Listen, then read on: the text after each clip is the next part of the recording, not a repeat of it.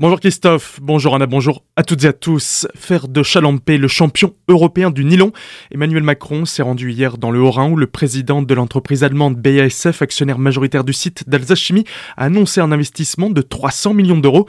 La société souhaite y construire une nouvelle unité de production avec une soixantaine d'emplois à la clé.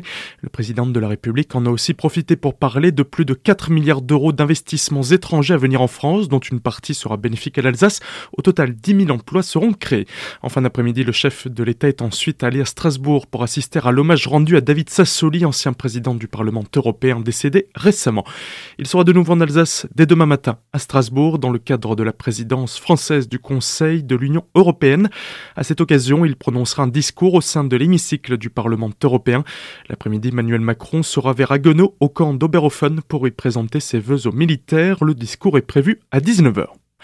L'Alsace doit-elle sortir du Grand Est Le 22 décembre dernier, Frédéric Bierry, le président de la collectivité européenne d'Alsace, a présenté cette grande consultation citoyenne à destination de tous les Alsaciens, qu'ils y vivent ou en soient originaires. On l'écoute. Écouter en profondeur les Alsaciens, c'est fondamental. On l'a fait avec ces 80 jours où on a été au contact. C'était pour moi très enrichissant d'écouter, de comprendre et de mesurer les attentes de nos concitoyens. Je crois qu'aujourd'hui, il y a une volonté des Alsaciens qu'on aille au bout de la démarche. Et donc, euh, il y a l'écoute pour un débat public le plus élargi possible pour que nos habitants retrouvent le pouvoir d'agir, le pouvoir d'influence qui peut être attendu dans une démocratie qui fonctionne bien. Et le sujet de l'Alsace est un sujet important, comme il y en a d'autres. Hein. Moi, mon souhait, c'est aussi de consulter plus tard les Alsaciens. Ça me semble essentiel. Et aujourd'hui, bien évidemment, c'est l'enjeu de la sortie euh, de l'Alsace de la région Grand Est pour redevenir une région en part entière. Cette consultation touchera à sa fin dans un peu moins d'un mois et les personnes souhaitant y répondre peuvent le faire en ligne sur le site www.alsace.eu/participation par voie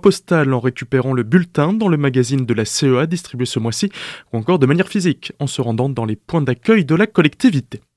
Dans le même temps, une tribune en faveur de la création d'une région Alsace parue ce dimanche dans les DNA de l'Alsace. Elle a été signée par 60 jeunes âgés de 18 à 35 ans aux horizons différents et parcours variés. C'est la première fois qu'un tel engagement des jeunes voit le jour en Alsace, accompagnant la consultation lancée par la CEA. Pour les signataires, dont plusieurs exercent des mandats locaux, sont engagés politiquement, représentant un large panel du spectre politique de la gauche à la droite, la dissolution du Grand Est dépasse le seul cadre alsacien, car elle pose aussi la question de l'avenir de la Lorraine et de la Champagne-Ardenne. Plus généralement, elle remettrait en cause l'ensemble du découpage de 2016 ayant créé ces grandes régions.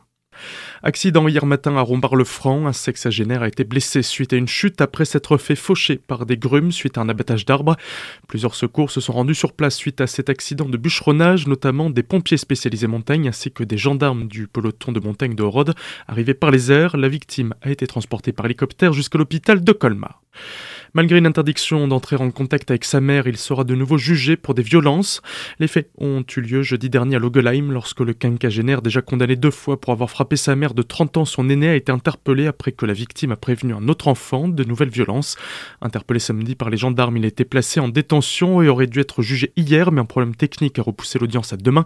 Il devra rester en détention en attendant son jugement. Accident mortel hier après-midi à Pulversheim, un homme âgé d'environ 80 ans a été percuté par un poids lourd transportant du fioul. Il s'est ensuite retrouvé coincé sous les roues du véhicule et les secours dépêchés sur place ont dû avoir recours à une cellule de désincarcération lourde pour l'extraire. Malgré les soins prodigués, ils n'ont pas réussi à réanimer la victime. Une enquête a été ouverte pour connaître les circonstances de l'accident. Et on termine avec un concert pour fêter la nouvelle année à Colmar. C'est une représentation surprise proposée par l'orchestre symphonique du Conservatoire à rayonnement départemental de Colmar sous la direction d'Olivier Caro. Rendez-vous demain à 20h au Cercle Saint-Mathieu. L'entrée est libre, passe sanitaire et masques seront obligatoires pour assister à ce concert.